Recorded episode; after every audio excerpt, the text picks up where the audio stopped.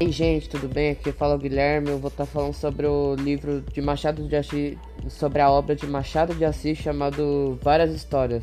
Vou fazer um resumo desse livro, mais especificamente sobre a história O Diplomático. Bem, começando, pra, pra, começando esse resumo falando pelo autor do livro.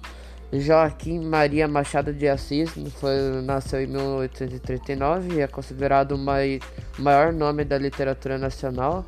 Ele foi poeta, cronista, dramaturgo, contista, folhetinista, jornalista e crítico literário. Sua obra constitui-se em nove romances e peças, e, e peças teatrais, 200 contos, cinco coletâneas de poemas e sonetos e mais 600 crônicas. Voltando, a gente fala, a gente vai fazer um, um breve um resumo sobre o conto O Diplomático de Machado de Assis. A história a história conta de Rangel, um homem de seus gigantescos e minúsculas ações. É, um, é mais uma personagem machadiana, pois preocupa com status, prestígio social, não enxergando o prejuízo que tal comportamento trazia para si mesmo. Passou a vida à espera de um bom casamento que lhe trouxesse status e fortuna. Frequentava os lugares mais distintos da sociedade com pura e simplesmente vontade de realizar seu sonho. Com tantas, com tantas exigências em encontrar a mulher perfeita, acabou solteirão. Frequentava constantemente a casa do seu amigo João Viegas, pai de, jo... pai de Joaninha, que a conhecia desde pequena.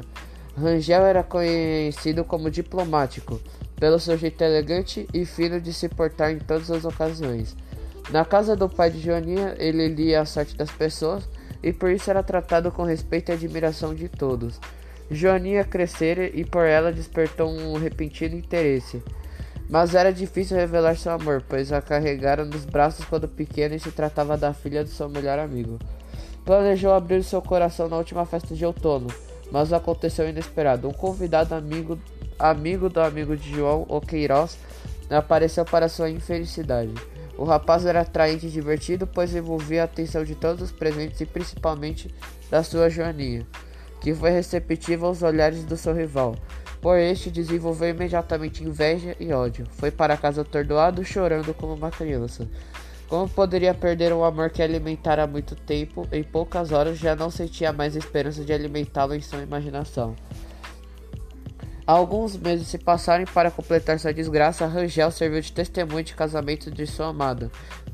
E com este conto, é, podemos tirar as conclusões das fraquezas humanas, fraquezas que estas se, imobilizam, se que imobilizam suas ações, levando à inutilidade de toda uma vida.